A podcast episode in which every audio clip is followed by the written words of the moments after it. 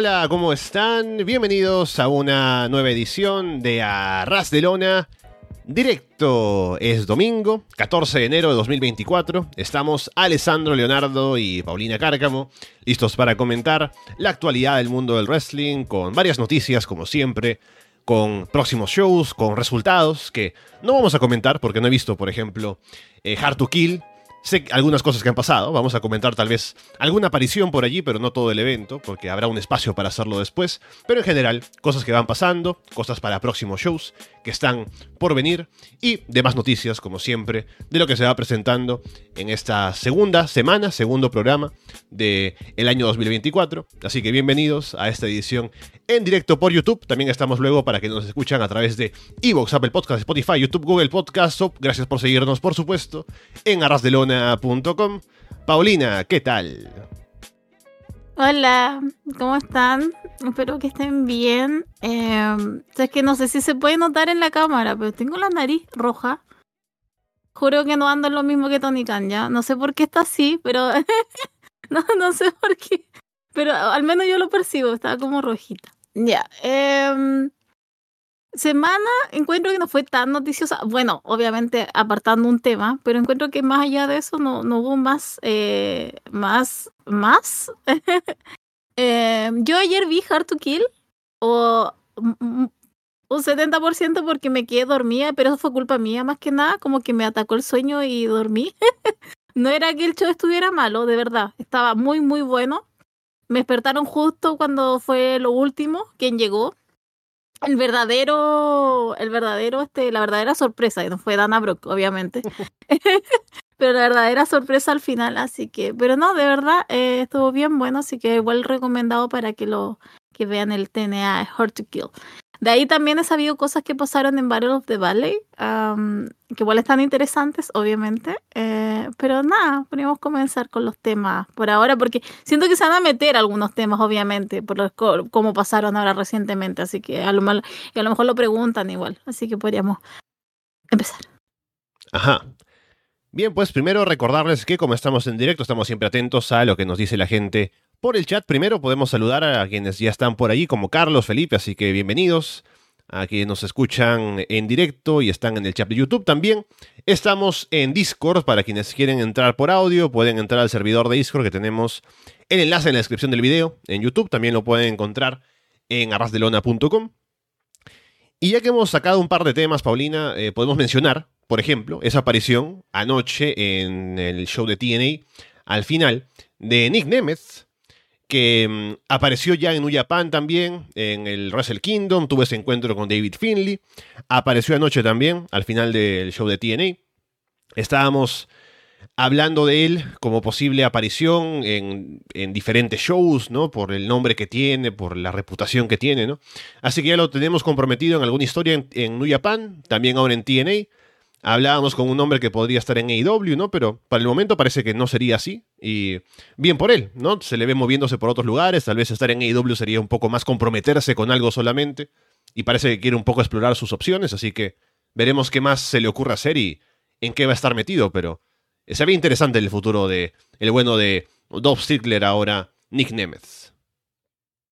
Sí, lo mismo pensaba. O sea, es que con AEW siento que no es solamente una aparición, siento que es como que lo eh, al tiro lo eh, eh, ¿cómo se llama? Se le pondría este, un contrato, un contrato de exclusividad. Entonces con New Japan y TNA ahora puede moverse entre los dos y no, no habría como un problema. Ayer, claro, porque spoiler alert, alert ganó Moose. Yo juraba que iba a retener Alex. no, ganó Moose, es el nuevo campeón de TNA. Duró la celebración súper poco la de Moose porque inmediatamente llega eh, Nick Nemeth y celebra, o sea, lo golpea, eh, hace todo esto, la gente igual se vuelve loca. Después va al público, se saca la polera y abajo tenía otra polera con TNA. Eh, entonces me gusta que se esté dando todo esto, me gusta que se esté moviendo en dos empresas, me gusta que, porque el cariño de la gente siempre lo va a tener Dolph Ziggler. Es muy, perdón, voy entre Nick y Dolph Ziggler, ustedes saben que estoy hablando de la misma persona. Em, el cariño lo tiene. Y donde vaya y sobre todo pueda lucir, eh, va a estar súper bien y simplemente como que va a agregar a su, a su carrera. Em, no sé si habrá alguna posibilidad realmente de que vaya a AEW. Eh, puede ser que nos sorprenda un día de esto, un miércoles o en el mismo Revolution. puede ser que aparezca, eh, pero no sé, lo veo un poquito más alejado. Así que, pero mientras, pero ya está en dos lugares, está en Japan y está en, en, en TNA. Y en TNA tampoco está con algo chico, o sea, más que mal se enfrentó con el campeón, con el actual campeón, entonces tampoco va a estar en, un, en un lugar muy bajo de la cartelera o muy olvidado, sino que va a estar ahí con, en la escena estelar. Así que no, todo bien con, con Dolph y con toda su aparición que tuvo ayer en TNA, que estuvo, que estuvo bastante bien. Eh, debo decir que ayer Dana Brooke también apareció y me pareció un look muy, muy Tony Storm. debo decir, como con la piel, con los brillos, no sé, y con el pelo también, como que me dio ese, ese feeling. Ahora que la tengo tan a Tony Storm como con su personaje, me dio mucho de eso, más que alguien más elegante, sino como que me, al tiro fui a, esa, ese lugar. Pero nada, bien por los dos asumo y bien por la división también femenina que, que ahora tiene una nueva adquisición. Sí, veremos cómo le va ahora. Creo que eh, es, por un lado, lo que ya decías, que Ziggler estando en AEW es comprometerse a hacer algo más que solamente unas apariciones, como sería en TNA. Y también se siente más grande en TNA de lo que se sentiría en AEW, siendo sinceros, ¿no? Con la cantidad de talentos que hay, leyendas en AEW y todo. Estando en TNA es como algo que se siente más importante, un jugador más fuerte, ¿no? Así que le conviene también estar por allí, si es que va a estar ahí a más largo plazo de lo que sería estar tal vez en AEW, porque a fin de cuentas su hermano también está ahí.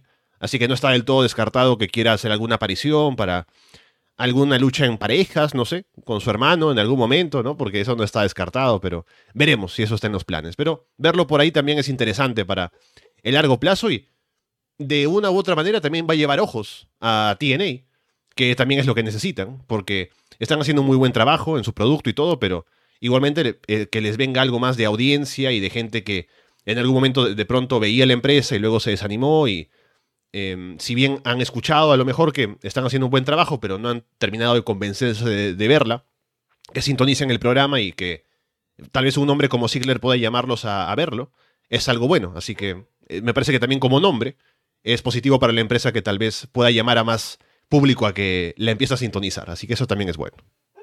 Tú vas a hacer la revisión con Carlos, ¿cierto? Eh, sí, debería, debería. Porque quiero escucharlo, porque ayer mientras veía, yo totalmente ya alejada del mundo de TNA, del loco mundo de TNA, eh, eh, sentí que habían cosas que no calzaban o que de frente no, como que no conectaban. Entonces quiero, quiero escuchar la revisión para ver cómo fue el feeling de él, que yo sé que obviamente lo está viendo y lo sigue viendo, porque a mí me pasó eso, como que sentí que estaba como, no sé, estaba extraño. Como que antes, antes cuando veía los pay-per-view de hace dos años sentía que estaba mucho mejor, incluso había como más historia. Ahora sentí que era como eh, algunas luchas nomás, algunos combates. Entonces, sí, voy a escuchar esa revisión porque quisiera como escucharla de alguien que sigue viendo el producto, obviamente, pero a eso tuve una, una pequeña sensación de ese fin ayer, por lo menos. Bien. Bueno, yo no he visto, como les digo, ni tampoco el... No he visto completo el pay-per-view de TNA. Voy a verlo. Tampoco vi Battle in the Valley. También me daré el tiempo de verlo seguramente. Pero lo que sí sé es que apareció alguien, al igual que apareció Nick Nemeth. Apareció Jack Perry, que salió en el show de New Japan y atacó a Shota Umino, ¿no? Eh, eh, pero estuvo ahí, ¿no? Así que también como que eh, rompió su contrato de IW, ¿no? Así que a ver cómo es el tema con él ahora. Sabemos que tuvo ese, ese problema con CM Punk en Olin. Y aparte de que sabíamos que iba a irse de la empresa porque había pedido vacaciones, también hubo un tema de una suspensión por el pleito en backstage. Y mm, si bien obviamente está aún ligado a la empresa, habría un tema disciplinario por medio, pero seguramente eso es como querer un poco meterse en ese asunto de que, ah, claro, hay problemas con la empresa, por eso ahora está por fuera y va a romper su contrato y va a decir que como que eh, es muy problemático como para seguir por AEW y va a hacer cosas por fuera. Me parece que es algo que podría ser positivo si se quiere explotar ese lado, como querer un poco venderte a Jack Perry como el tipo que es demasiado rebelde como para estar en empresa y de pronto hacerse un nombre un poco, tal vez, eh, por otros lugares antes de volver. Podría ser positivo para él y para su imagen, pero veremos qué tanto puede hacer, ¿no? En algún momento decían que podría ser el diablo y no sonaba muy bien, y felizmente no lo fue. Pero a ver cómo le puede ir ahora si va a estar un tiempo en New Japan o en New Japan Strong, aunque no hacen muchos shows por Estados Unidos, pero a ver qué tanta presencia puede tener por New Japan. Buena manera para bacharse Jack Perry, porque en Japón pegan duro y pegan en serio. Eh, Real Glass. Entonces, em, sí, a mí también me sorprendió mucho en la mañana cuando vi la, los tweets, porque no vi el, el, el video completo de lo que pasó. Primero que rompió el contrato con AEW. Después hizo una declaración como muy ocupado en Twitter para atender el teléfono. Yo asumo que eso va directamente a Tony Khan. y eh, también está mucho más barbudo. Se dejó crecer la barba. Ahora sí makes sense el pelo. Eh, porque antes eh, yo siempre pedía que se cortara ese pelo. Ya no, ahora sí. Le va como todo en conjunto el pelo y la barba. Y también tenía como otro, tenía, ay, tenía un, una cinta negra que decía algo de goat, pet goat, que según yo tenía algo, era, Andrés me dijo que era archivo expiatorio. Eh, ah, tiene un nombre, ahora mi inglés me falla. Pero este, exacto, tenía una, también tenía una bandita negra con scapegoat. Y eh, también, o sea, yo no sé si esto va con quiero pensar que todo esto está hablado con el señor Tony Khan y que esto es simplemente parte de lo que llamamos kayfabe. Eh, prefiero creer que no, para que esto sea mucho más sabroso y que simplemente, como decimos acá, eh, Jack Perry se pegó el show nomás. como que hizo lo que quiso él solo y hizo su show, hizo lo que él quiso. Porque igual me parecen cosas como súper fuertes. me parece súper fuerte el tema de romper el contrato, que tenga el scapegoat y que eh, más encima después como que interpele al dueño de la empresa, decirle así como muy ocupado en Twitter, eh, como para atender el teléfono. Sí, me parece que son cosas, no me parecen cosas tan bajas, debo decirlo. Pero espero que, insisto, todo esto sea hablado y conversado, pero en mi interior ojalá que nada de esto simplemente se haya escapado nomás Jack Perry ahí y haya dicho y haya hecho lo que dijo porque maldita sea, ya no le importa nada a Jack Perry, así que ¿para qué, ¿para qué va a rendirle cuentas a alguien? Pero también te hablé la posibilidad de qué es lo que va a hacer en New Japan. Me dijeron eh, que sabía en la mañana, me dije, claro, me dijeron, eh, apareció Jack Perry en New Japan y yo dije, ah, lo mandaron para allá, obviamente, como para que no haga conflicto en AEW, puede ser algo de eso también, pero mm, Vamos a ver qué le trae Jack Perry, pero insisto, creo que no son cosas como muy así como, ay, así, bueno, fue nomás, pero me dio, me dio risa toda esta situación ahora con Jack Perry, que no lo esperaba ahora en Battle of the Ballet. Eh, no lo esperaba, no esperaba todo lo que dijo, no esperaba todo lo que hizo, así que es como que igual te da como un impulso para saber qué, o por lo menos qué es lo que va a hacer ahora, que era mucho mejor que presentarlo como el diablo NEW.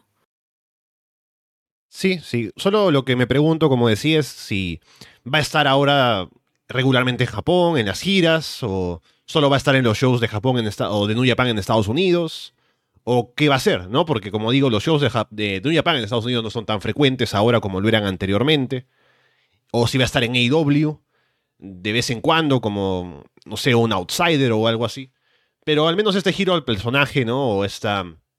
Em, esta forma de presentarse como alguien que quiere negarse a su contrato de IW y ir en contra de Tony Khan es una buena forma de presentarse ahora luego de lo que pasó. Y es una buena forma también de explotar lo que pasó con CM Punk, que, que todo el mundo sabe, pero sin tener que tratarlo de manera directa por ese lado, ¿no? Y creo que si se va a explotar eso de alguna manera, esta es una buena forma de hacerlo y veremos qué tanto pueden hacer en pantalla y qué tanto van a tener que meter a Tony Khan en, en el asunto, pero me gusta. Creo que lo va a poder saber explotar eh, Jack Perry ya hizo algunas cosas interesantes en, televisión cuando estaba en la rivalidad con Hook y todo. Así que veremos qué tanto lo, bien lo puede hacer. Pero sí, me gustó. No he visto la actuación tal cual, porque como digo, no he visto el show, pero al menos en ahora ver la descripción de lo que hizo, o leer la descripción y ver un poco las imágenes, se ve interesante. Así que a ver qué tan bien lo puede hacer y si ayuda a su presencia ahora que vuelva a AEW también. Bien, ¿cuál ha sido el lío de la semana, Paulina? Que nos tiene también, eh, que tiene también la portada aquí en nuestro programa. Y también que tiene que ver con lo de Tony Khan, justamente con lo que decía el bueno de Jack Perry. Eh, obviamente, eh, tenemos a Tony Khan en Twitter, ¿no? Que parece que tiene siempre el teléfono en la mano y siempre tiene la aplicación ahí como en, su marcado automático, ¿no? Porque estaba muy atento él a las, quejas de la gente con, desde la semana pasada ya, desde que decían que Hook y de pronto si se merecía o no retar al título porque ya había habido una mención a querer meterse con Samoa Joe, ¿no? Y luego estaba el tema de que Jinder Mahal también se había acercado a Seth Rollins en Raw a querer retar al título, ¿no? Y ahí estaba la disputa entre si merecía Jinder estar retando por el título o si merecía Hook estar y se metió Tony Khan a ese pleito. Y luego se metió Jinder también, ¿no? Así que estuvieron ahí hablando de que sí o no, mandándose mensajes, ¿no? Así que bastante patético un poco. Sobre todo de parte de Tony Khan, ¿no? Porque qué tiene que él estar ahí metiéndose a hablar? Primero con la gente en Twitter y luego metiéndose con Jinder Mahal también, ¿no? así que ha sido bastante tonto esto de los intercambios de mensajes entre, entre ellos dos. Y todo para que al final eh, tengamos los combates justamente esta semana, ¿no? De Jinder Mahal contra Seth Rollins en Raw y Samoa Joe contra Hook en Dynamite. Así que veremos cómo van esos combates, Paulina, esta semana de los retadores de transición por el título mundial de WWE y el título mundial de AEW. Sí, me pareció tan raro, pero es como la tónica también, un poco de tónica. Todo lo que haces de repente es como medio raro. Yo no voy a poner a defender a ninguna otra empresa, ya. Son empresas millonarias. ¿Qué me importa a mí? Por mí una guillotina los dos. Eh, pero mm, sí, a mí también, que es que Tony Khan es tan... Es lo mismo, porque al final tú te quedas con esa sensación. Se supone que tú eres el dueño de una empresa, eres booker de, de tu empresa. Supone que tienes trabajo, no creo que te dé de verdad el ánimo para estar metido en Twitter todo el día scrolleando y a la primera que puedas como pegarle un pegarle como un, un tiro al retador, al rival. Porque eso me pareció, me pareció como que quería picarla de ahí. Y mm, no. está bien, tú puedes tener tu visión. Y obviamente lo que está pasando con Jinder Mahal está bien. Hasta nosotros creo que lo hemos conversado un poco. que obviamente es algo súper de transición y no le vamos a dar doble vuelta. Pero no, Tony Khan tenía que meterse, tenía como que en parte defender su producto y exigir explicaciones. Pero es, lo mismo, me, es, lo mismo de siempre, ese lo patético que puede llegar a ser como para empatar algo, que no lo hace, eh, no lo empata y al final él queda mal con su nombre. Em, porque claro, tú ves toda esta situación, igual la gente, asumo también los luchadores, no sé si la gente, pero los luchadores por lo menos van a empatizar obviamente con Jinder Mahal porque ¿qué hizo Jinder? ¿Cómo va a merecerse eso? No encima le daban una oportunidad que no le daban hace millones de años. Lo último que había hecho había sido en NXT.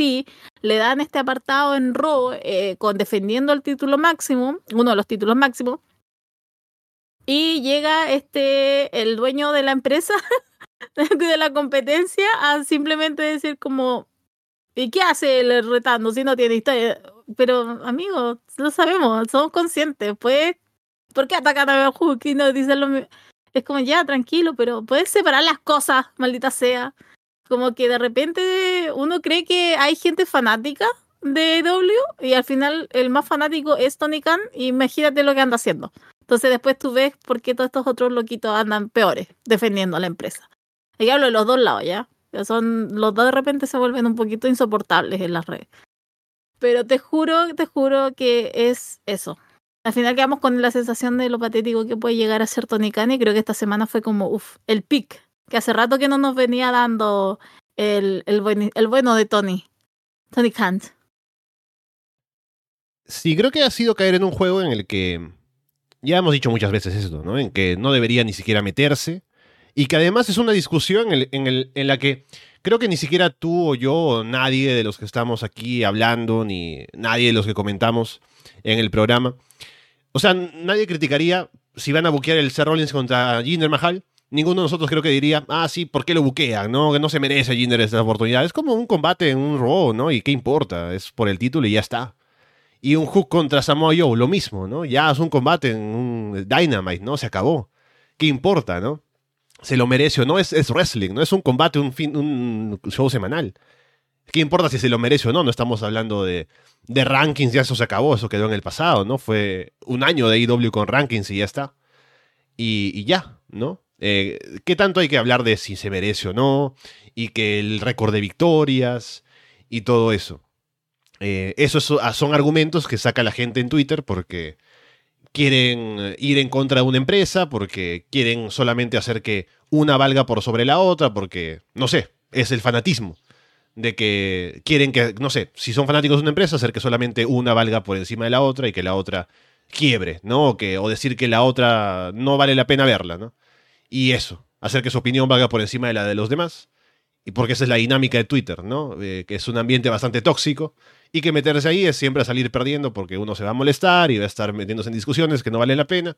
Y ese es el mundo en el que se mete Tony Khan siempre y por eso sale mal parado o sale viéndose bastante mal, ¿no? Y que ya se ha visto o se ha reportado que mucha gente al interior de la empresa eh, está bastante fastidiada por la imagen que él proyecta, por estar metiéndose precisamente en esos asuntos o en esas discusiones, ¿no? Porque como presidente de la empresa, uno no quiere que, o uno como trabajador, no quiere que su jefe tenga esa, esa imagen, ¿no? De estar viéndose ahí en esas discusiones bastante patéticas y, estar metiéndose en cosas así, ¿no? Sobre todo con gente del otro lado y, dar, un poco de esa impresión de tener que siempre estar pendiente de lo que opinan de él y, y sobre todo viendo la, la acera de frente, como si no, fuera suficiente el producto que tiene y viéndose tal vez con ese, e, esa imagen de sí mismo como de inferioridad frente al, al otro, ¿no? Que es cierto que WWE es la empresa número uno del mundo, pero no por eso no tiene que verse como disminuido frente a ella, ¿no? El producto de AEW viene bien,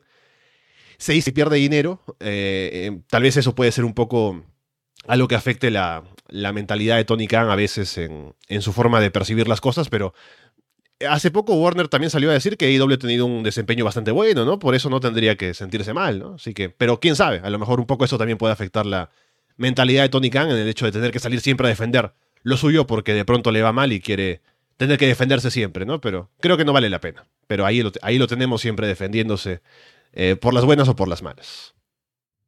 Es eso, es como que siempre está la defensiva y ya está bien, uno lo aguanta de la gente que está en Twitter porque asumo yo que no tiene nada más que hacer y obviamente hasta uno se pasa horas de repente scrolleando, viendo y leyendo. Eh, pero no el que es el dueño, que tiene como miles de responsabilidades y cae en estos juegos. Y al final es uno más, insisto, de estos fanáticos locos que quiere, de, de los dos lados, porque son los dos. Pero de repente digo, tanto les cuesta como disfrutar el producto de las dos empresas. Sin, no, les van a dar un bono a ustedes por defenderlo. Tony Khan no, va, no, no sabe que existe, no sabe que yo existo, ninguno de los dos, nadie sabe que existe en el mundo de la lucha libre. Y mira, acá estoy hablando de ello. Entonces también ustedes deberían como entender esa dinámica. Nadie les va a venir porque estén defendiendo una.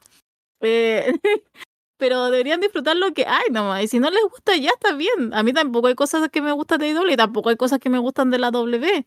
Ayer vi TNA, igual tuve problemas. Miren. Eh, y uno no ve a Scott de amor. Ah.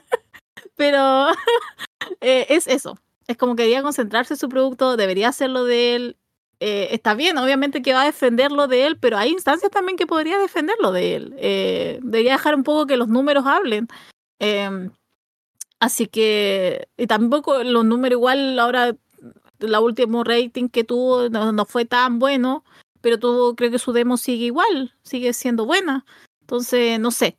Y si además encima tiene el apoyo de Warner también, es como, amigo, eh, usted no es uno más, es alguien importante en la empresa. Entonces no debería estar eh, involucrado en estas cosas tan pequeñas, que al final lo único que hacen es dar el nombre de él. Pero si a él le va y le viene, yo creo que en dos meses más vamos a tener otra polémica de Tony Khan en Twitter, porque así es el hombre. El hombre no se controla, entonces, em, si no se controla, eh, entonces vamos a tenerlo acá. Y que contrate, tanto le cuesta contratar un, ¿cómo se llama? Un SEME, un, no SEME, un SEME, un community manager, tanto le, ah. le costaría contratar uno como, simplemente que, que, que, haga lo que hacía hace unos años, cuando escribía quiénes los que iban a luchar, los cumpleaños, eh, qué es lo que se viene para la próxima semana. No sé, es tan simple como hacer eso, pero no. Ahora se ha involucrado en todas estas cosas tan pequeñas que a él lo hacen ver pequeño. Entonces, eso es, como la lata, es como, ah. Y están pasando cosas interesantes en EW, eso es lo peor. Es como, ah, puedes parar de, de sacar el. Porque ahora, igual, por ejemplo, lo de Hook y Samoa también estaba como súper bien. El miércoles lo trabajaron excelente. Y míralo, no estamos hablando de eso, lo que podría ser un potencial combatazo o incluso como, mira, en qué posición ahora podría estar Hook frente a alguien como Samoa No, sino que estamos hablando de todo esto que se dio con eh, Tony Khan en Twitter hablando de Hook y hablando de Jinder Mahal, encima que qué culpa tiene el pobre hombre que al fin tiene una oportunidad. eh, pero bueno, eh, esperemos nomás, eh, te voy a decir Tony, esperemos nomás Alessandro, en un tiempo más algo va a decir Tony Khan eh, nuevamente en Twitter, que simplemente digamos, ¿por qué no le paga a alguien? Sí, lo que sí va a pasar ahora, porque ya están ambos, en ambos lados están al tanto de la situación con el hecho de que estamos atentos a qué va a pasar con Jinder Mahal y con Hook retando, ¿no? Van a esforzarse para que los combates sean buenos, ¿no? Seguramente van a darle un buen tiempo a ambos combates, así que veremos cuál finalmente termina siendo mejor, el Seth Rollins con Jinder Mahal o el Samoyo contra Hook. Yo sinceramente, em, si tengo que apostar por alguno, creo que me voy a quedar con el Seth Rollins contra Jinder Mahal porque tienen ambos más experiencia, ¿no? Hook al final, o sea, es un luchador que tiene potencial y todo, pero es más em, novato, ¿no? Y no he tenido tanta experiencia en grandes, en largos combates y largos, y Samoa Joe también es un luchador veterano, pero está ya también con menos eh, em, potencia física a esta edad, y no sé qué tanto el estilo de él con el de Hook pueda dar para un combate largo y trabajado de cierta manera, así que, no sé, mm, a lo mejor me equivoco, ¿no? Pero quién sabe. Yo apuesto por el Rollins contra Hook, pero Rollins contra Jinder, mejor, mejor dicho, pero veremos por el otro, yo he puesto por Joe y, Juca, de verdad. Creo que pueden haber momentos un poco más brillantes ahí. eh, pero yo estaría más del otro lado, yo estaría más de, del Joe versus Hook. Porque creo que igual Hook está como con hambre de mostrar cosas. Hubo un tiempo que estaba muy red hot y pasó el año pasado y como que no, no pasó nada. Y creo que ahora está con un poco más de hambre y aparte que está en una escena más titular ahora con Joe, y yo también sabe trabajar muy bien las cosas, entonces no sé, yo apostaría al otro lado. Ah. Que nos diga la gente en el chat si son Team Jinder o Team Hook, así que veremos. Bueno, tenemos una, un reporte, que no es eh, un reporte de pronto de, pronto de noticia o, o, algo tal, tan de pronto eh, definitivo, pero es una estimación de expertos en la materia de que hay como una, una proyección, ¿no? De que lo más eh, probable es que Raw termine emitiéndose en Amazon Prime a futuro por de pronto algunas estimaciones, ¿no? De estudios de mercado, de cómo, cómo se van acomodando las cosas y ofertas y cómo va avanzando el tema de emisiones de televisión y streaming y demás. Así que, bueno, un poco apuntando por el hecho de que quiere llegar a una audiencia de hombres jóvenes, ¿no? Un grupo demográfico que Amazon está proporcionando y que además, al ofrecerse por Amazon Prime, también tendría una forma de eso acomodarse al hecho de que también se ofrecerían productos que pueden eh, como que la publicidad tendría una forma de complementarse, ¿no? Como que también van a poder acceder a productos a través de la plataforma eh, junto con ver el show, que se pueden ordenar, y así como que había una compenetración entre ver el show, ordenar productos y podría funcionar de esa manera para ambas, ambas partes, ¿no? Entre ver el show y ordenar productos, y funcionaría tanto para Amazon como para WWE. Así que veríamos si eso llega a pasar. No es solamente una, una especulación, que veríamos si sucede, pero es interesante pensar en eso, ¿no? Porque WWE en general ha sido una empresa que ha, estado siempre a la vanguardia de algunas tendencias, ¿no? Como el lanzamiento de WWE Network, que fue como la primera plataforma de wrestling, de streaming, que dio paso luego a eh, la aparición de Fight TV, por ejemplo, la aparición de IWTV, otras plataformas que han aparecido de, de, New Japan, por ejemplo, de transmisión de wrestling a través del Internet. Y otro tipo de... O sea, el hecho de que pay-per-view deje de ser como la plataforma predominante para transmisión de eventos eh, eh, tradicional, quiero decir. Y otras. Y también WWE siempre marca tendencia por ser la empresa más eh, grande. ¿no? Y, y AEW actualmente, por ejemplo, ya transmite sus programas de televisión. No en Estados Unidos, que aún sigue siendo en televisión tradicional, pero sí alrededor del mundo, como para nosotros, por ejemplo, a través de Fight, que es una plataforma de streaming. Y WWE pasaría a hacerlo también en Amazon Prime, por ejemplo, también a través de una plataforma de streaming, así que sería también una marca de cómo cambiarían las cosas en cuanto a distribución de programas semanales, más allá del tema de televisión, ¿no? Porque WWE ya tiene WWE Network y tiene Peacock para sus shows, pero luego de un mes, o sea, no es inmediatamente, ¿no? Pero sería un cambio importante e interesante para cómo se transmite Raw, por ejemplo, y eventualmente tal vez también SmackDown. Bueno, para mí ellos están en una plataforma de streaming, están en Star Plus acá, en Latinoamérica. Mm. Yo por eso es que puedo ver Raw y SmackDown en vivo, porque están en los dos en Star. Eh, estaría bueno eh, si pudieran condensar todo lo que ellos quieren como la parte televisión y la parte eh, económica, que son la venta de los productos en una sola plataforma que es Amazon. Creo que makes all the sense. como que hace todo el sentido del mundo eso. Eh, ahora habría que hablar, porque ellos, porque tampoco sé cómo funcionaría todo eso, eh, porque ellos tienen como un trato en, en Estados Unidos y otro trato en el resto del mundo.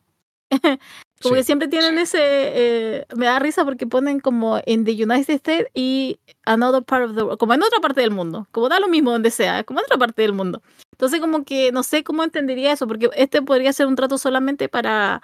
para perdón, para Estados Unidos. Eh, entonces, el resto sigue igual. Sigue, seguiría a lo mejor los derechos en Stars, eh, que ahora los tienen ellos, pues los dos. En Estados Unidos se, se reparten, o sea, uno es de USA y el otro es de Fox, pero acá no, todos entran en el mismo, que es Star Plus. Eh, no sé. Además también tengo la duda, como que sería todo, incluso la biblioteca sería Amazon, o es solamente esto de los shows. Porque... Sería los, los shows, me imagino. Claro, porque igual la biblioteca es bastante como importante para la W. Sí, es como... Claro, entonces eso también, no sé. Son muchas, o sea, ese es el enredo que tiene la W, es como que tiene muchos tratos con muchas empresas aparte. Entonces, claro, después cuando lo quiera cerrar en uno, no sé si lo logrará, a menos que Amazon le pague lo que le falta, obviamente, a las demás empresas para cumplir los años que tienen el contrato con la W y se los lleve, que también lo puede hacer, sí ahí hay dinero. Pero también hay que ver qué tan motivado estaría Amazon para adquirir todo eso. Así que para, por mí sería mucho mejor, obviamente, porque estaría ahí en Amazon, yo tengo Amazon, eh, estaría todo mucho más... Eh, Amazon también funciona bien en el sentido de, de entrega, así que andaría mucho mejor todavía, pero habría que esperar. Para mí todavía sigue funcionando bien porque yo tengo el streaming de, de WWE en eh, al menos puedo ver los shows en vivo. Lo que sí me molesta es que no tengo NXT en vivo acá. eh, mm. no lo transmiten, siendo que sí lo transmiten en USA y también va por Peacock, entonces maldita sea, porque no llega también acá en el Stars? Pero bueno, a lo mejor ese es otro contrato. Eh, pero es lo único que me molesta. Pero bien, creo que estaría mucho mejor, insisto. Creo que estaría como, hace todo el sentido del mundo, pero Vamos a ver qué es lo que pasa, porque, insisto, hay, tiene muchos contratos que, que, no sé, duran entre 3, 5 años, 4, y, y imagínate, ahora el mismo NXT se va a CW, y es otra como otro network, no sé si es parte de un conglomerado.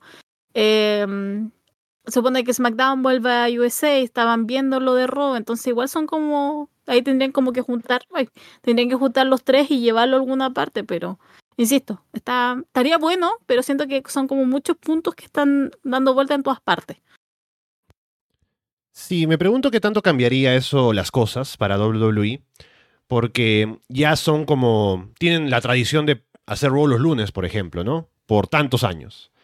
Y tienen una audiencia que si bien ha bajado, son casi 2, mil, 2 millones de personas, casi todos los lunes. Y mm, tienen como un espacio cultural en Estados Unidos casi, todos los lunes en ese horario. ¿Y qué tanto cambiaría quitar ese espacio televisivo para ponerlo en Amazon a partir de, cuando vaya a hacerse esto? ¿Qué tanto cambiaría su impacto cultural de pronto si haces eso, ¿no? Para el público en Estados Unidos. Eh, ¿Qué tanto van a sintonizar en Amazon ese show? ¿Qué tanto cambiaría de pronto el formato? Eh, ¿Sería más la gente que lo viera? ¿Sería menos? ¿Qué tanto afectaría a la audiencia?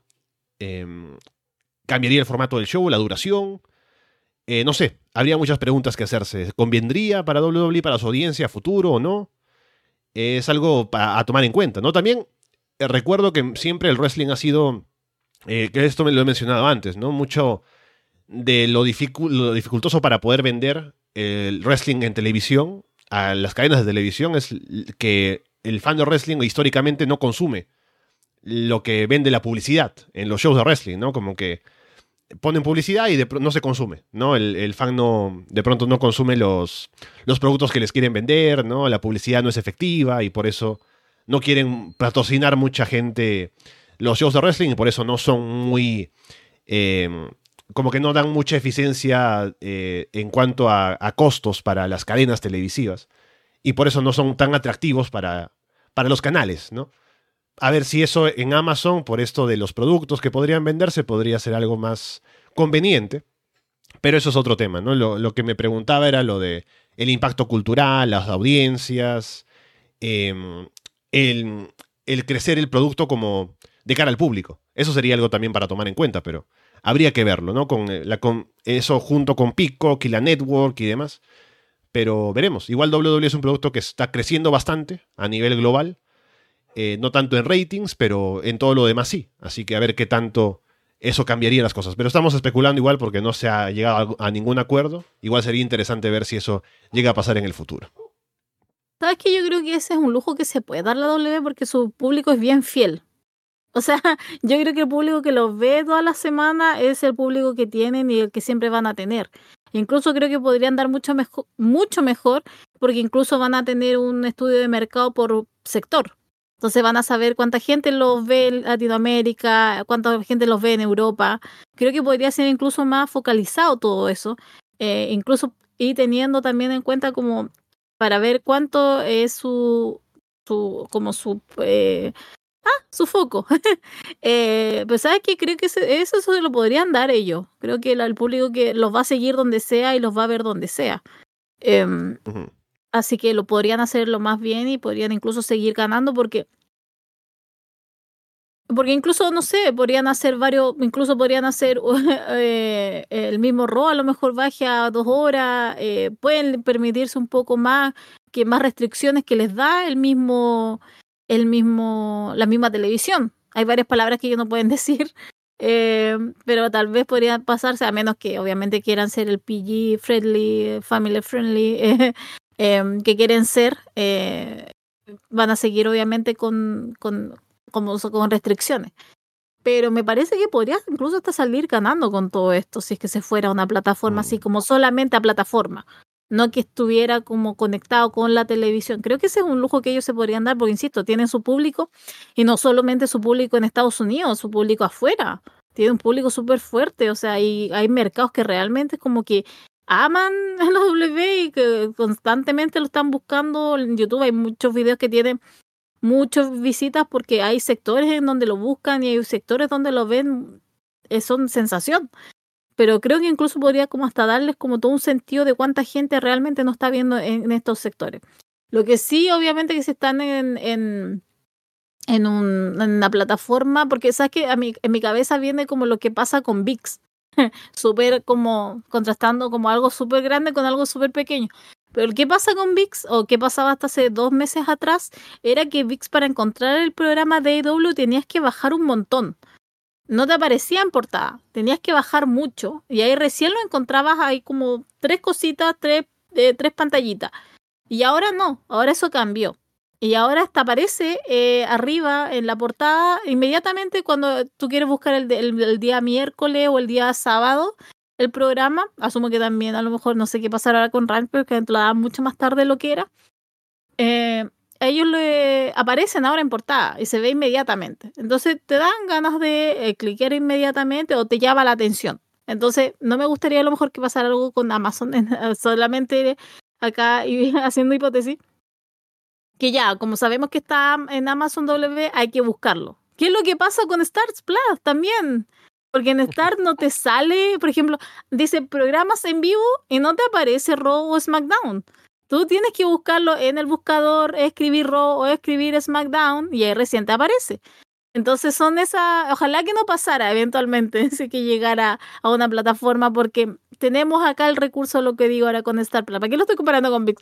Lo puedo comparar inmediatamente ahora con Star Plus que, eh, que ¿cómo se llama? Que transmite la W no aparece inmediatamente. Tenías que dar como 3.000 vueltas para buscarlo y verlo en vez que te apareciera inmediatamente ahí. Pero es eso. Ojalá que eventualmente si llega sea de fácil acceso, no que uno tuviera que estar buscando o que estuviera escondido.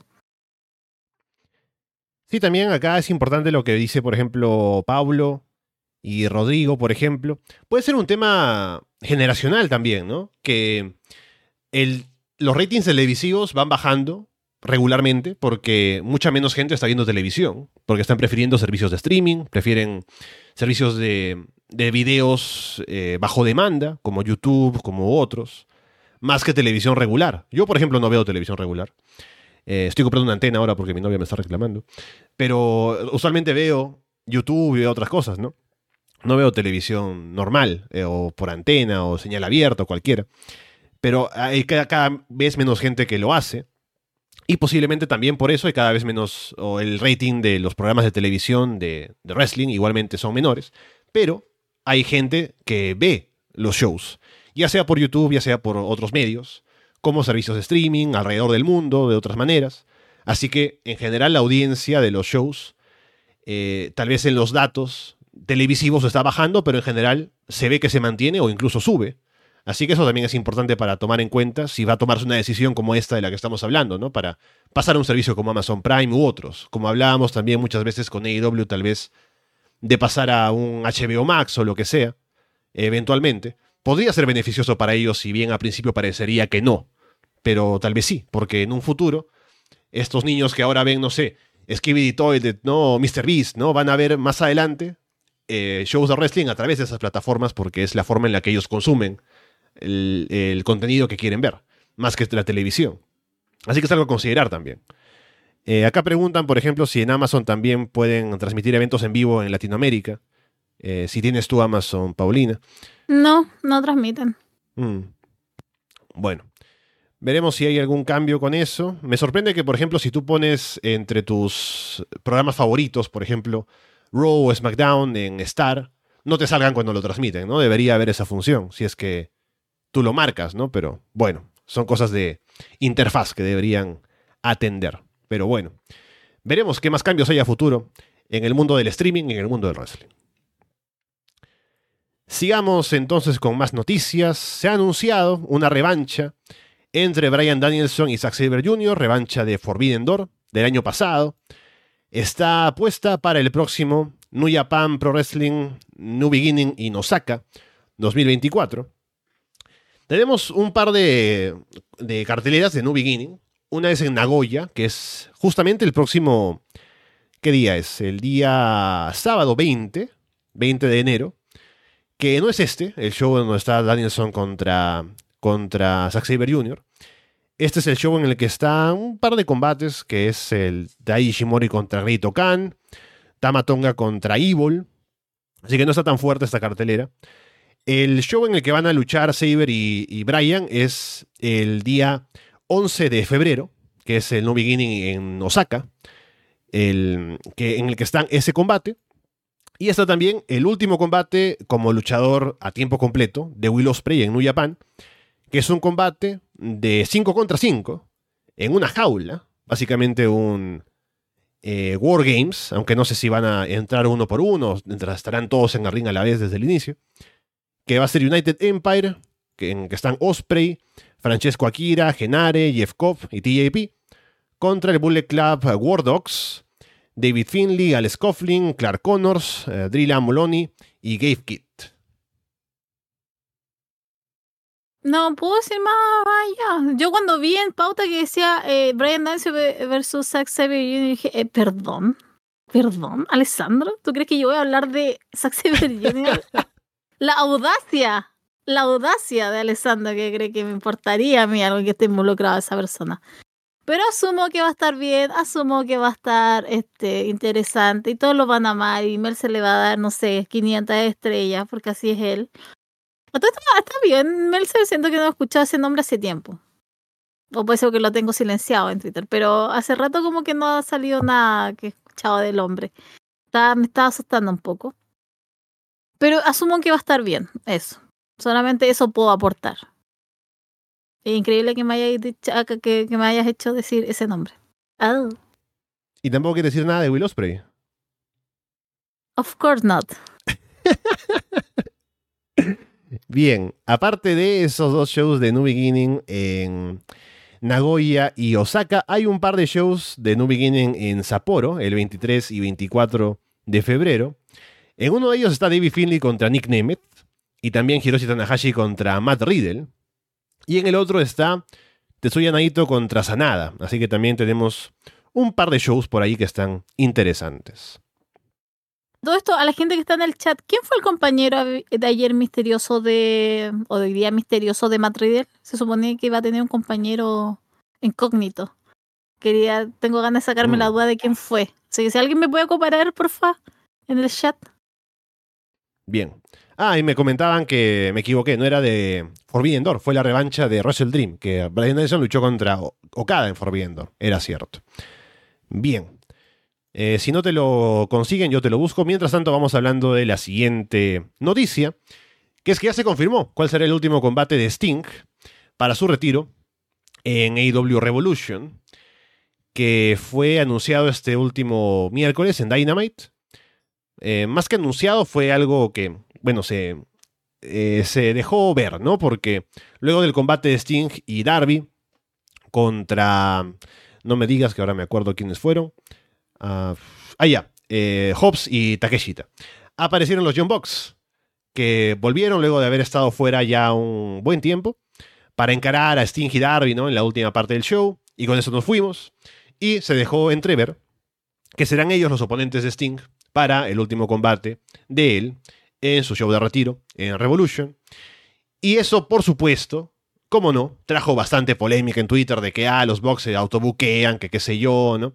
Pero luego salió la noticia de que entre todas las opciones que le dio Tony Khan, porque claramente le han dado a Sting toda la potestad de él decidir qué quiere hacer para su retiro, como era de esperar, el hombre dijo que quería retirarse haciendo equipo con Darby y con los Bucks como oponentes, ¿no? Así que ahí está. El combate de retiro de Sting será haciendo equipo con Darby Allin contra los Young Bucks, lo cual me parece que estará seguramente muy bien, así que bien por Sting, seguramente tendrá un muy buen combate en su retiro, así que se va a retirar por todo lo alto.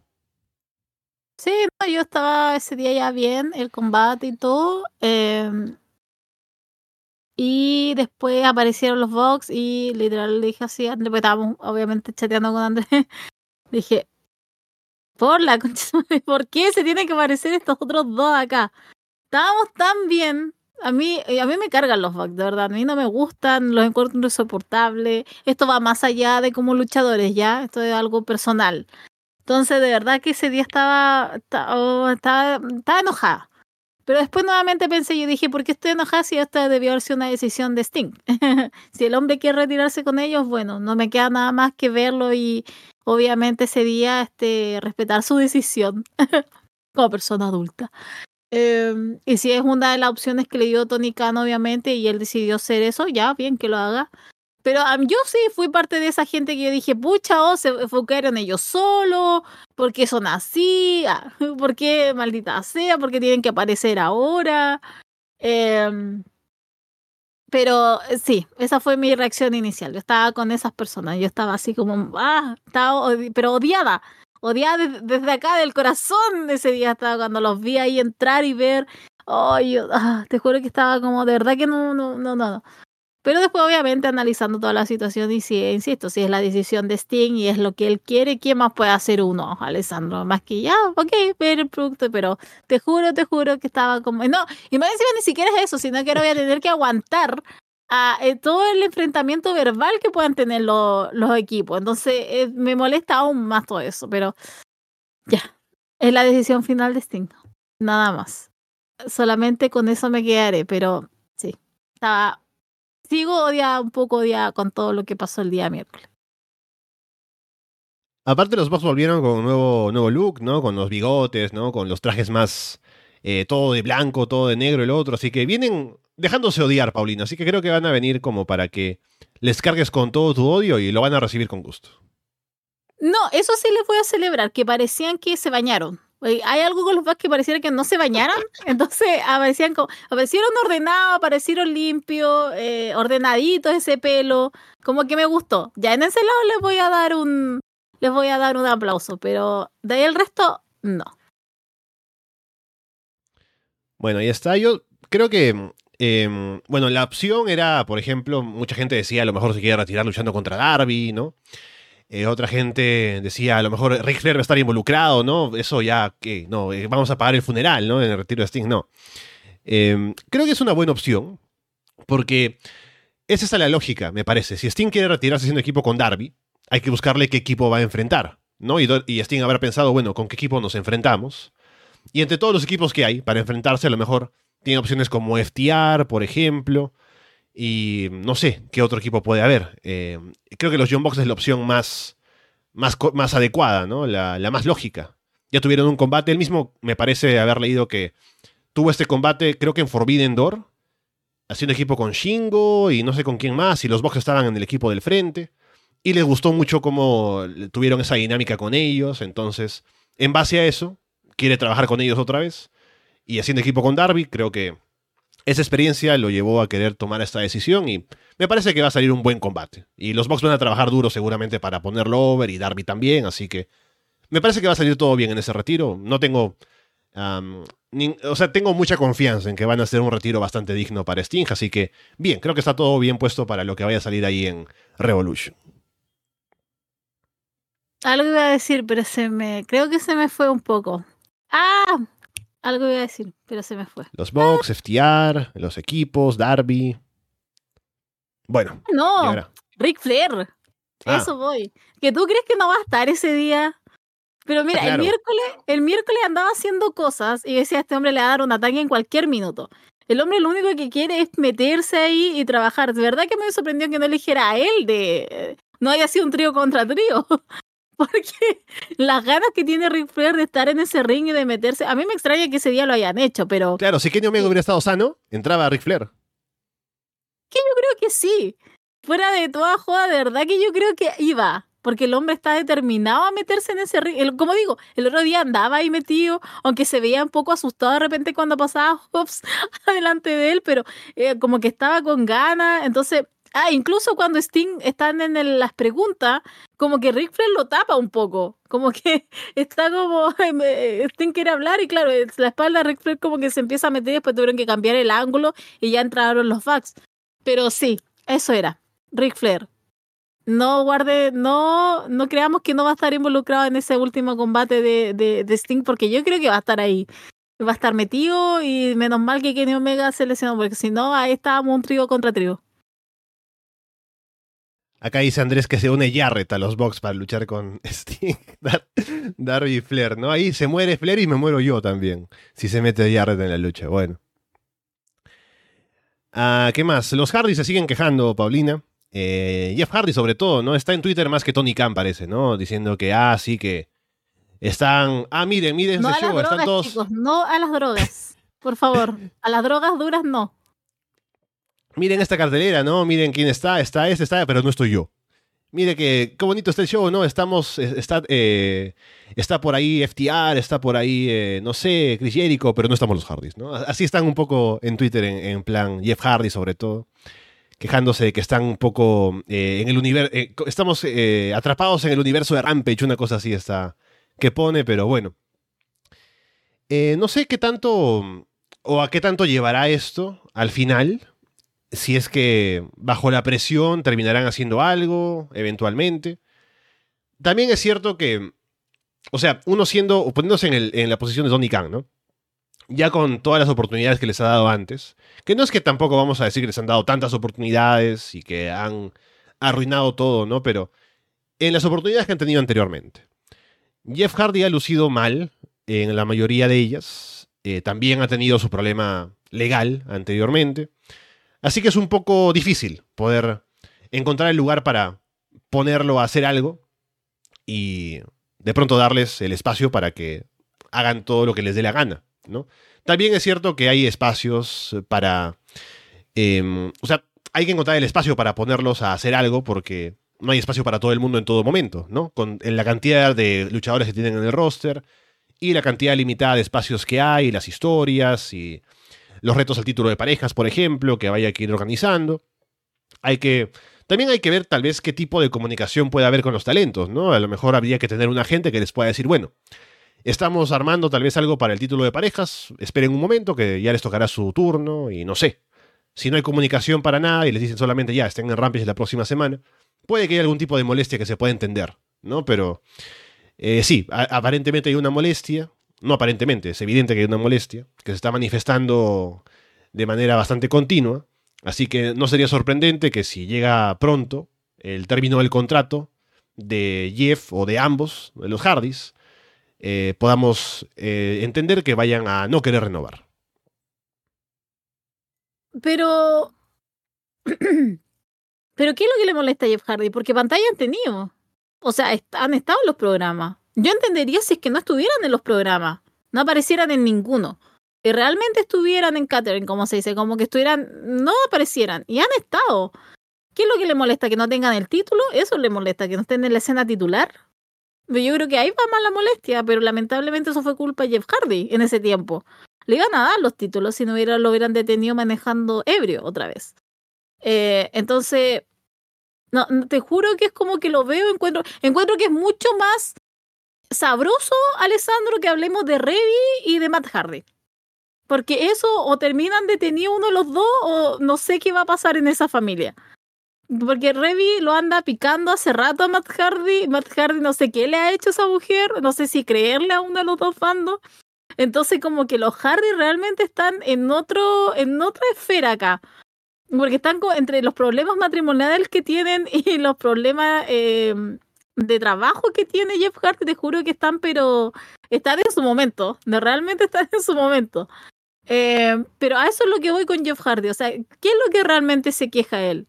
Ha tenido pantalla, ha tenido momentos. Eh, y aparte, Alessandro, ni siquiera es como que Jeff Hardy en los combates que esté lo esté haciendo excelente. O sea, hace un, quiere hacer un intento de spot y se cae. Se resbala de las cuerdas, se resbala de los compañeros, no llega. O sea, ni siquiera es que digamos el excelente trabajo que están haciendo los dos en los combates. Oh, mira, con batazos se sacaron los Hardy. No, siempre termina uno con un bot asqueroso y uno dice, no debería ni siquiera estar luchando por lo que están haciendo. Entonces, la audacia realmente de, este, de, esta, toda esta situación. Y sabes qué, me encima es cero pena porque, ok, quieren irse despedidos, no van a renovar. Eh, ¿A dónde se van a ir? TNA, porque a la W no van a volver después de lo que le hizo Jeff Hardy. No olvidar que Jeff Hardy, para lograr que lo echaran, eh, dejó votado un combate. Literal se fue, se retiró mm. y no volvió. Entonces tampoco creo que las cosas estén tan bien allá. Eh, no sé, te juro que a mí me parece todo esto muy patético, muy horrible, eh, la audacia de Jeff Hardy, pero por otro lado la sabrosura de todo lo que está pasando en temática y Review, porque realmente, o sea, no sé en qué va a terminar toda esa situación, pero cada vez está picando y picando más ahí la mujer, así que, pero te juro que la familia Hardy está, pero, está en un momento, está, pero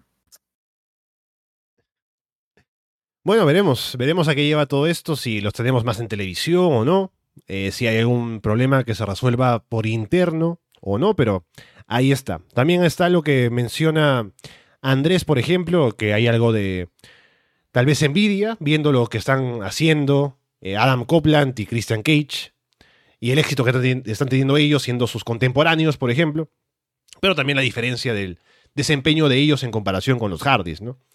Pero bueno, a ver si hay un poco de, de orden con lo que está pasando con ellos y algún tipo de, de solución a las quejas que tienen los Hardys, o si eso continúa, sobre todo por parte de Jeff y esta, esta manifestación pública de su molestia con la empresa.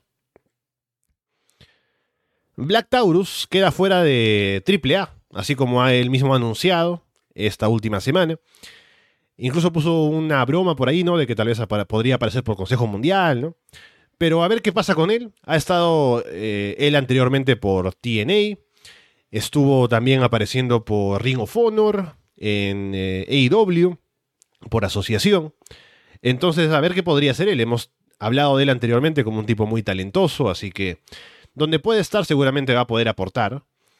Hemos hablado de que su personaje tal vez sea un poco limitante, pero es un tipo que tiene mucho para aportar, así que veremos qué es lo que puede hacer. Pero le tengo fe a Black Taurus, así que ahora fuera de AAA a lo mejor tiene tiempo o espacio para crecer. Y sí, quisiera verlo haciendo otras cosas, así que bien por él. No sé si el personaje de Black Taurus esté asociado a AAA y tenga que dejarlo, pero quisiera ver qué es lo que hace ahora saliendo de la empresa.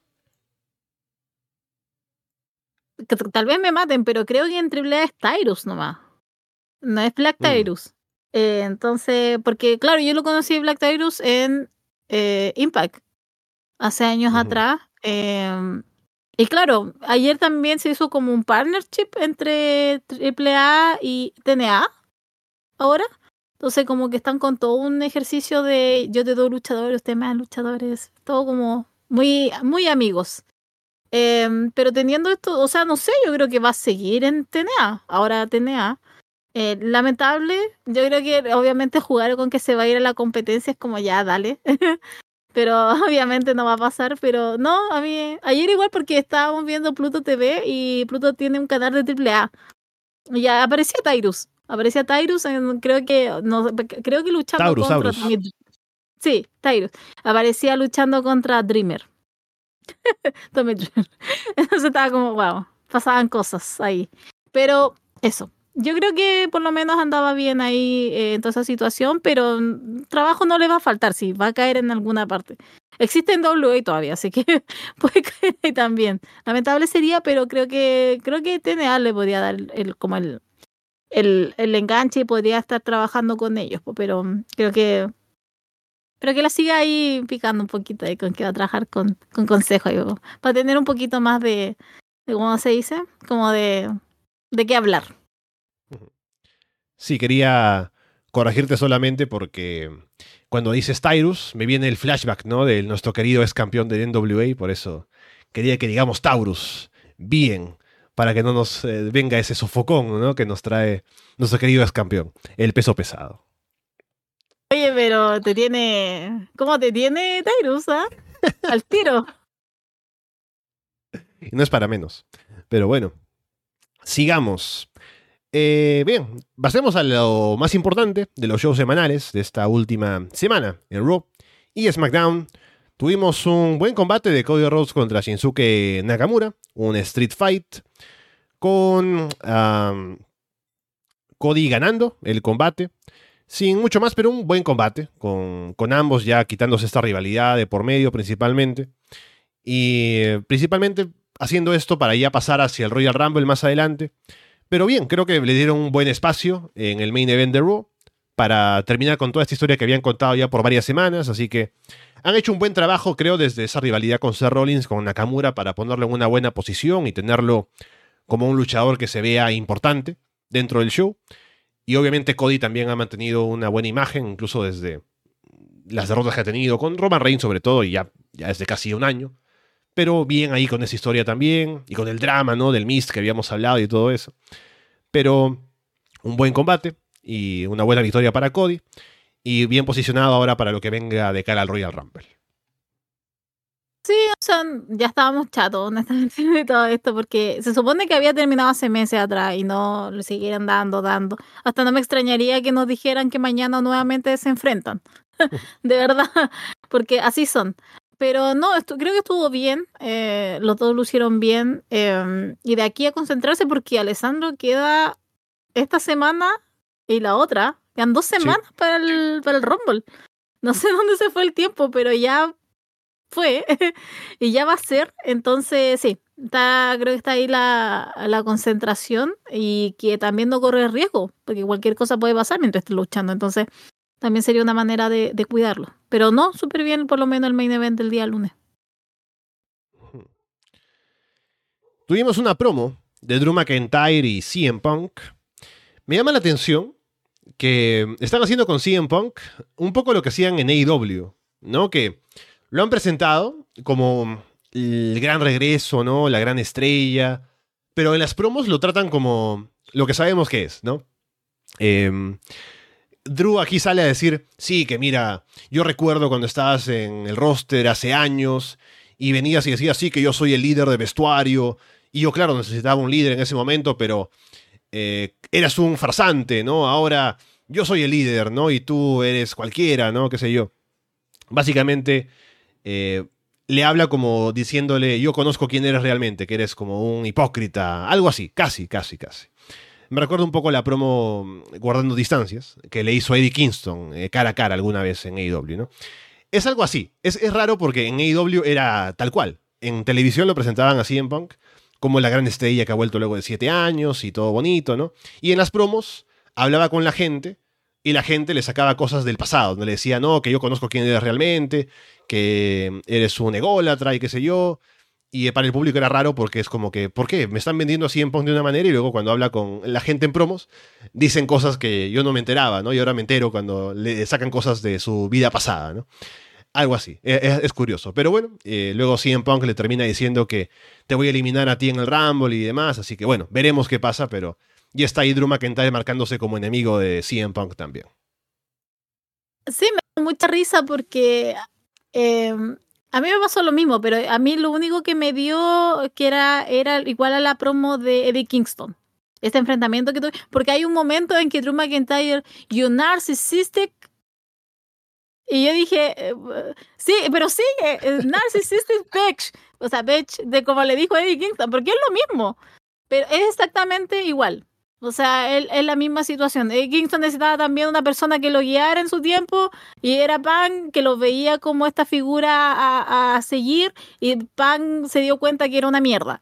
Eh, lo mismo Drew McIntyre. él se decía que era el líder del locker room. Eh, mira lo que pasó, no eres líder de nada. A mí no me ayudaste en mis momentos más tristes.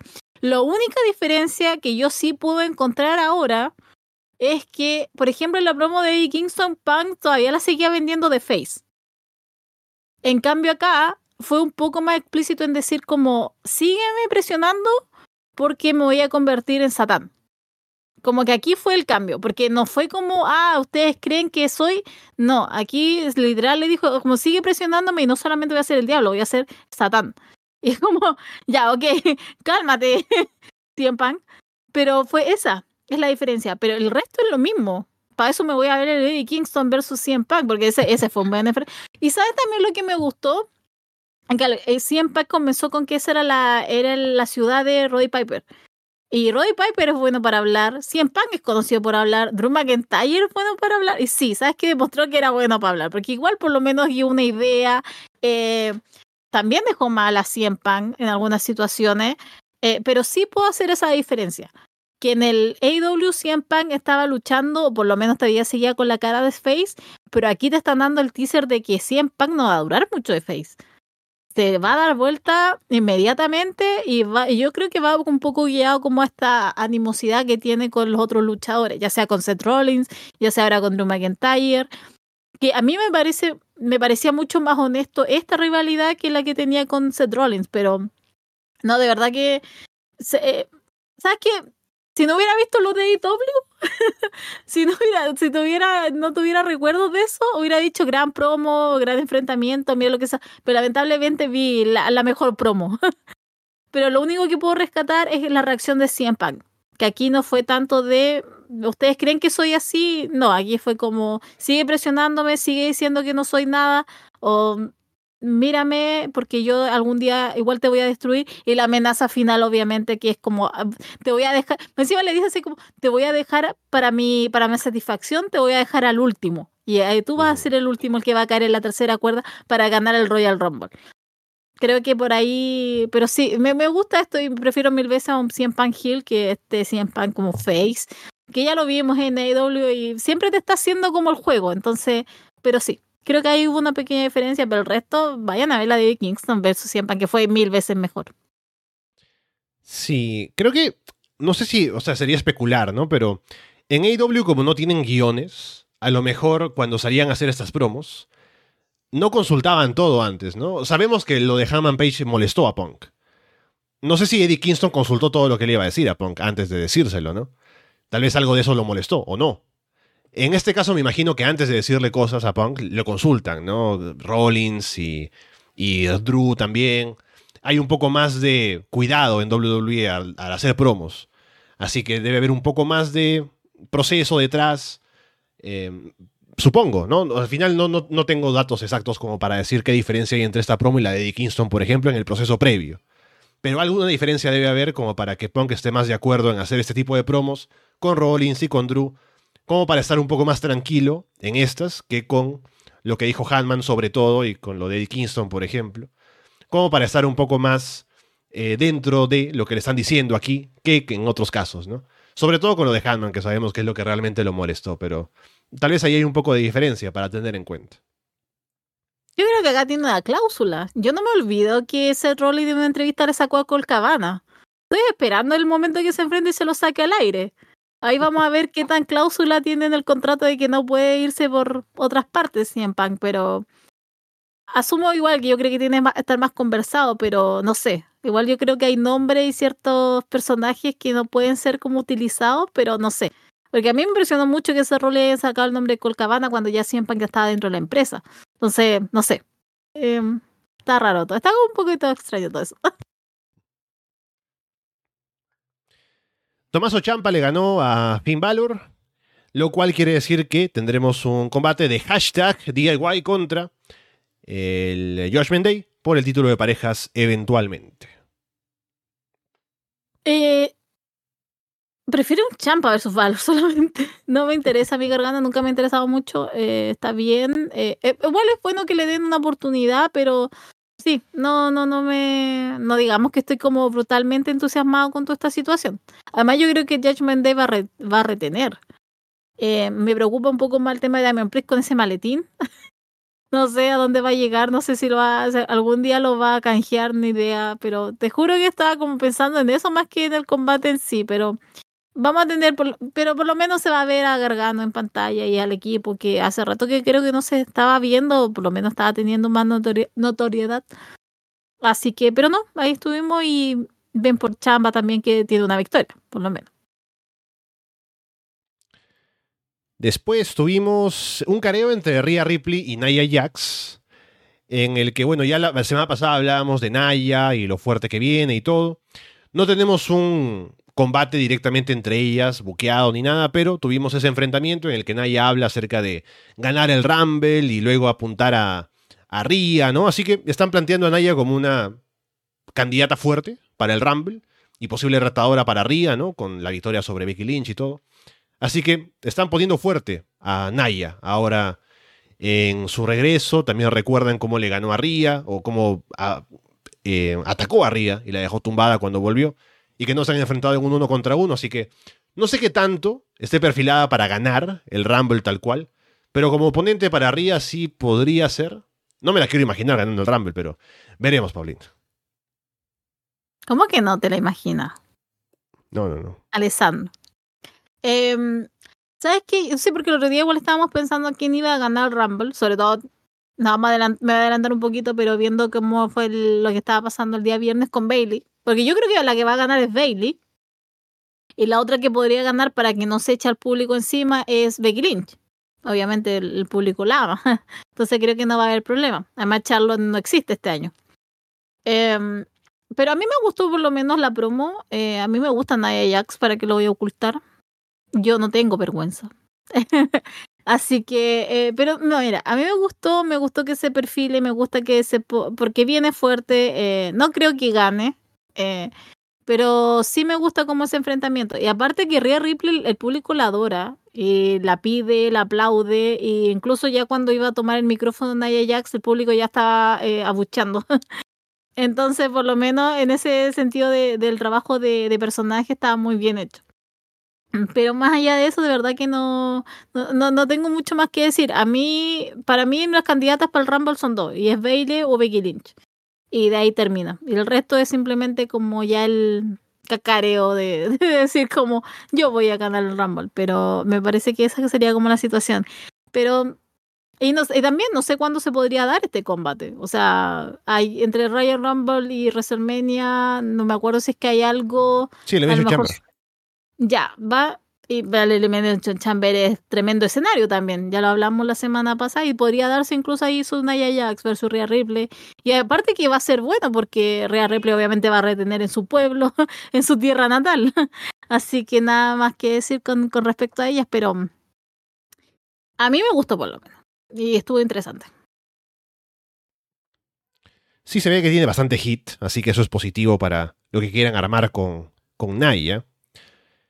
Hubo un video bastante gracioso de mm, Judgment Day con Artruth, que mm, era Artruth hablando acerca de todo su, su pasado con Judgment Day, ¿no? Que era videos de Judgment Day, ¿no? De toda mm, su historia con ah, editado, ¿no? Con Artruth por ahí apareciendo, ¿no? Y em, él metido ahí en cosas que habían hecho juntos prácticamente. Y un mensaje, ¿no? Como que eh, vive, ama, ¿no? Y una cosa así, pero con el Judgment Day, ¿no? Así que bastante bueno de Arthur ahí metido con, con Judgment Day. Así que él está dando vida, Arthur, a, a Judgment Day ahora. Un poco como hacía Sami Zayn con, con The Bloodline. Eh, no sé qué tanto van a hacer con, con Arthur, porque no tiene tanto el potencial como para. Y aparte, no tenemos una figura como Roman Reigns, ¿no? Que sería como quien vaya a ser destronado por Sami Zayn en su momento, tal vez, y que tendríamos que aspirar a eso, como aspirábamos en su momento con Sami, como Astruth queriendo quitarle un título a alguien, pero no sé qué tanto, qué, tan lejos vaya a llegar Artruth dentro de Josh Menday como queriendo buscar algo ahí, pero está interesante ver esa dinámica de Artruth con ellos. También me ha gustado bastante. Aparte, ahora igual la Chop sacó la polera que decía a todos los miembros del Judgment Day y tachado el nombre JD y eh, con nombre encima de Artruth. Mm, sí, a mí también. Es increíble porque igual ha dado mucha vida y a la dinámica que hay en ese grupo. Como que ha levantado bastante. Porque el Judgment Day. Yo no sé de repente cómo tomar al Judgment Day. No sé si tomarlo como un acto serio, un acto de comedia. De repente, como que esas líneas se, son difusas.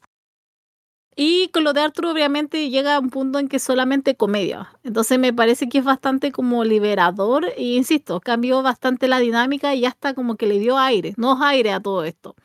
Y es lo mejor que le puede pasar a un, a un stable como, como el Judgment Day, que igual ya se sentía bastante estancado y como que hay un minuto en que igual aburre. Eh, entonces todo esto, insisto, le dio nuevo aire, le dio nuevas dimensiones. Y tú sabes que cuando hay algo con Arthur lo vas a pasar bien y qué es lo que estaba pasando estos últimos lunes. Después tuvimos un ataque bastante agresivo de Ludwig Kaiser a Kofi Kingston, luego de un combate que termina por doble conteo afuera. Y no sé qué lleva esto. Lamentablemente cuando veo a Ludwig Kaiser atacando a Kofi, no puedo pensar en que va a ser una rivalidad entre los dos, lamentablemente, porque siempre que veo a Kaiser, lo veo asociado a Gunther, ¿no? Entonces, si veo a Kaiser atacando a Kofi, pienso que va a tener algo que ver con que Kofi luego va a terminar retando por el título intercontinental de alguna manera, ¿no? Así que no sé a qué va a llevar esto, pero hay algo ahí, algo que quieren hacer, seguramente, y veremos a qué conlleva. Sí, lo puedo ver em, de manera individual. ¿Sabes qué? Mira, yo en mi tele tengo mucha gente fanática de Kaiser. Eh, a la gente que yo sigo, por lo menos, que lo ama, que lo adora, que incluso lo pintan como campeón mundial. Y yo tengo un problema que es que yo no lo puedo ver de esa manera, Kaiser. No, no, lo veo sustentándose a él solo. Eh, siempre lo veo muy asociado también a Gunter. Entonces, ojalá me tapara la boca y vea después que realmente tiene una proyección en solitario. Pero por ahora no lo puedo ver. Entonces, estuvo bien el intercambio de coffee. Eh, a mí yo creo que igual podría llegar algo entre ellos obviamente individual. Incluso puede ser un buen este un buen enfrentamiento de, de ellos dos en el Rumble, eh, de cuando ellos estén juntos, de cuando se encuentren. Pero me pasa eso, como que no le veo materia a Kaiser. Aquí estoy hablando como de, de yo viendo a Kaiser de manera individual. Em, pero a eso a mí me pasa un poco con él. No, creo que todos tienen como una visión un poco más positiva eh, de lo que puede llegar a ser Ludwig, pero yo todavía no. Eh, pero el intercambio que tuvieron el lunes con Kofi Kingston, de verdad que a mí me gustó. Eh, encuentro que estuvo interesante, estuvo duro igual. no estuvo suave. O sea, no, no, tampoco fue como, ah, bueno, dos cachetadas y fue. No, hubo momentos bastante duros. Que le tira la silla, y esas sillas son pesadas, a la de los comentadores. Ah, pero, mm, pero sí, el, el intercambio estuvo bueno, pero hay algo en esa dinámica de Kaiser como que yo todavía no puedo separarlo de lo que es con Gunter. Entonces ahí me genera un poco más de conflicto, pero, pero está interesante dónde pueden ir ellos como, a lo mejor como una pelea individual. Y por último Raw tuvimos un combate de Otis contra Ivar, que estuvo bastante bueno. Un combate de los tipos grandes, ¿no? Que no solamente se pegaban, sino que también hacían cosas bastante impresionantes en cuanto a saltos y cosas así. Así que estuvo bastante bueno, con Ivar ganando y eh, ya vienen haciendo combates con Ivar bastante buenos, así de ese estilo también con Bronson Reed, por ejemplo. Así que está buena esta división de los tipos carnosos, así que que sigan haciendo combates así con gente en Raw. Y Ivar también amenazó luego a Tosawa, así que a, ver si muere pronto también el bueno de Akira. Sí, también, o sea que Ivar hace, hace un tiempo atrás igual lo hablamos cuando estuvo luchando con Bronson Reed, o sea, le tiramos flores solamente. Estuvo muy bueno. Y lo del día lunes con Otis también estuvo muy bueno. Cómo se agarraban. Hubo un momento igual en que. Porque no son tipos eh, delgados. Entonces son con bastante meat. Eh, entonces llega a toda esta instancia que tú dices, ¿cómo lo hacen? Así, como que realmente requiere una fuerza extra. Pero de verdad estuvo muy entretenido y, y es como la tónica de lo que hemos estado viendo con Ivar, insisto. Como que ha estado súper bien él y cómo, cómo se ha manejado dentro del ring. Ahora que está solo, creo que ha lucido mucho más de lo que cuando estaban en, en el, los Viking Riders, que estaba con el compañero. Creo que hasta le ha servido mucho a él esto de estar en solitario y valerse por él, por él mismo. Sí ha tenido buena chance de brillar ahora que ha estado solo. Y creo que le va, a convenir también una vez que vuelva Eric. Este momento de Ivar de brillar va a convenir para que cuando estén juntos también ese espacio de, de- de estar él mismo también con un momento de destacar para que cuando estén juntos también eso les sirva para que ambos tengan un espacio igualmente de tener un poco más de presencia en el show. Así que es bueno para los dos me parece. Y también Eric es bueno, entonces eh, cuando estén juntos otra vez podrán demostrarlo juntos. Así que me parece que está bien que tenga este espacio para tener combates así. Pasemos a SmackDown. Tuvimos un combate de Randy Orton, AJ Styles y LA Knight haciendo equipo contra The Bloodline, que les dijeron al inicio que había que conseguir un tercer compañero para eh, Jimmy Uso y Solo Sikoa, que no encontraron, pero intentaron lastimar a Randy Orton, que luego volvió y bueno, terminaron al final ganando los Babyfaces, destruyendo a The Bloodline y poco más. Sí, tanto trabajo para que después en la Chamber le gane Roman. como que hicieron todo esto como para lucir bien ahora y después en, dos semanas más ya lo van a aniquilar. Eh, sí, no, nada más que decir. eh, yo esperaba un poco más ese día porque decían que iba tenía que llegar un tercer integrante a Solo Cico a Jimmy y yo estaba porque Andrés me dijo hace todo el sentido que llegue Brown Breaker. Y yo estaba como, sí, esa idea como que me prendí inmediatamente. Dije, sí, va a llegar Brown Breaker. No, ¿qué? Llegó Brown Breaker, no llegó nadie. Lesionaron a Randy Orton en la, cuando llegó. Ni siquiera salió Jay Styles ni LA Knight a ayudarlo, nada. Eh, ya obviamente después iba a llegar Randy Orton, ya, ok. Pero nada, me pareció un lindo gesto para que después sean humillados en dos semanas más por Roman Reigns y gane ahí el otro pobrecito eh, del jefe tribal y siga reteniendo ese título. Pero mm, fue un nice moment por lo menos de satisfacción de ver a uno ahí en el en la mesa de comentarios. Sí, fue un SmackDown en general bastante flojito, debo decir. No tuvo demasiado. Tuvimos luego un Bianca Belair contra Bailey, que Bianca ganó, porque hubo un momento en que Bianca sale del ring y Bailey como que espera que el resto de Damage Control hagan algo, pero no. Y luego como Bailey se distrae con ellas, eh, Bianca gana y Bailey termina como otra vez siendo la que queda como por fuera del resto de Damage Control y está ese pleito todavía como latente ahí con el resto de Damage Control. Uy, sí, ese día estábamos como otra vez Bianca con Bailey. Wow. Hay que tener ganas. Eh, pero, a ver, eh, creo que ahora es que esos teasers que hacen, pero creo que ahora fue un poco más concreto. O sea, literal estaba Bianca tirada y Bailey está pidiendo como hagan algo, péguenle. Y ninguna de las cuatro hizo nada, que son Kairi, Io, Asuka y Dakota. Y no lo hicieron. Dejaron ahí tal cual. eh, y después, claro, todo eso se resintió porque Bailey perdió. Nuevamente.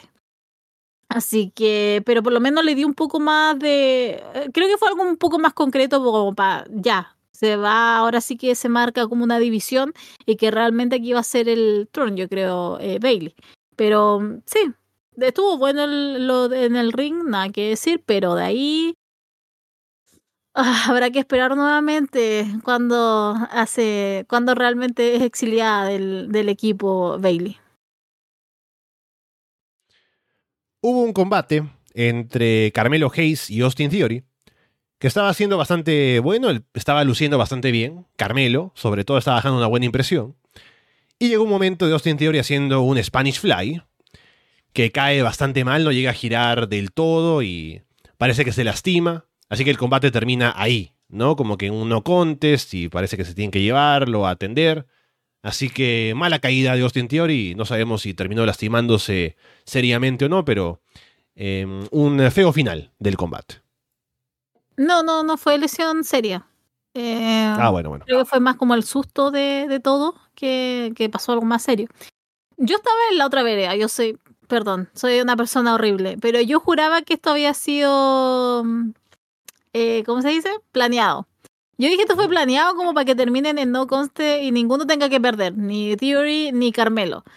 Eh, pero también estaba bueno porque no se metió simple. No, yo había pensado de esa manera. Y después cuando vi el video en donde aparece la caída, es, feísima. Pues literal el cuello de eh, Austin hace así. O sea, literal está en diagonal y pudo haber sido eh, realmente mucho peor.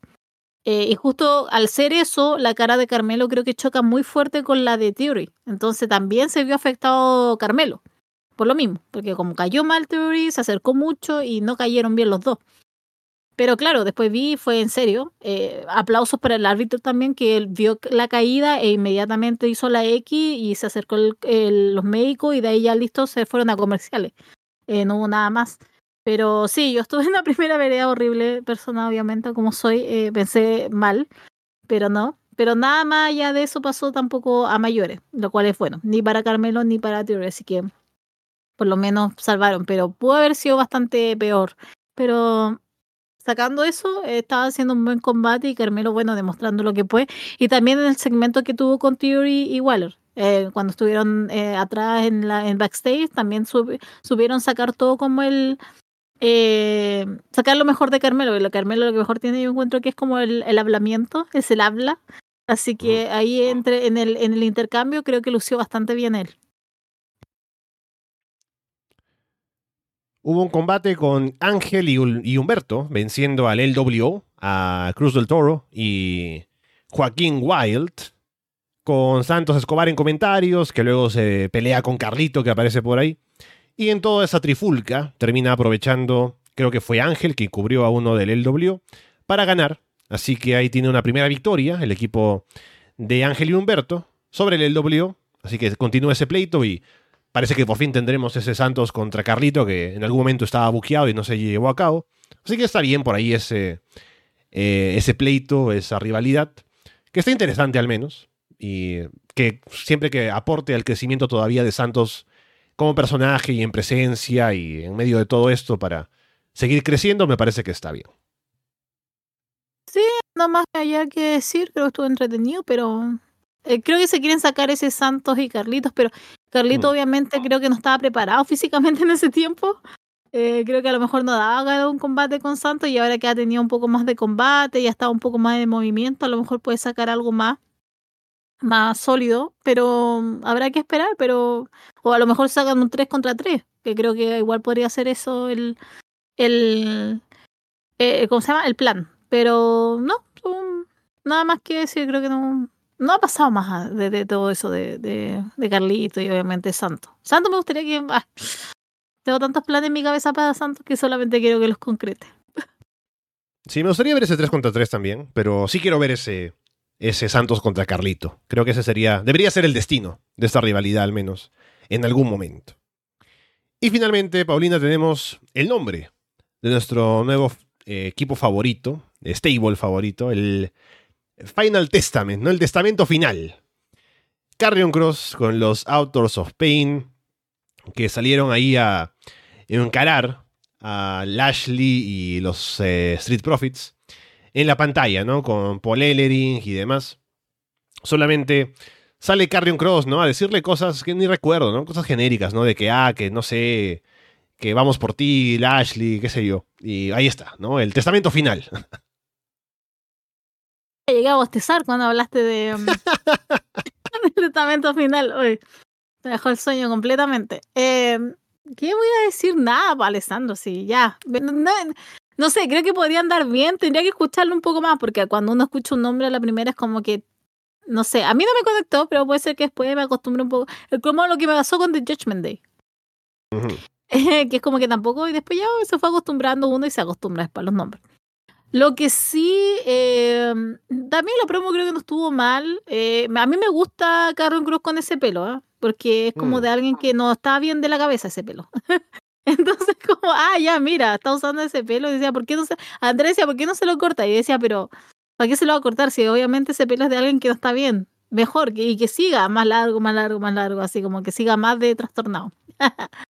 Pero no, no, sabes que no voy a ser tan negativa esta semana con respecto a todo esto. Creo que tuvo mucho más sentido de lo que vi la semana pasada, pero ¿te imaginas después de estar hablando bien y pidiendo que agarre Cross sea el campeón mundial? No creo que pase, pero puede ser que lo aguante un poco más y lo pueda digerir un poco más fácil. Yo también voy a decir que visualmente me pareció que estuvo bien. Creo que eh, Carrion Cross tiene eso de que, claro, cuando está pelado, funciona.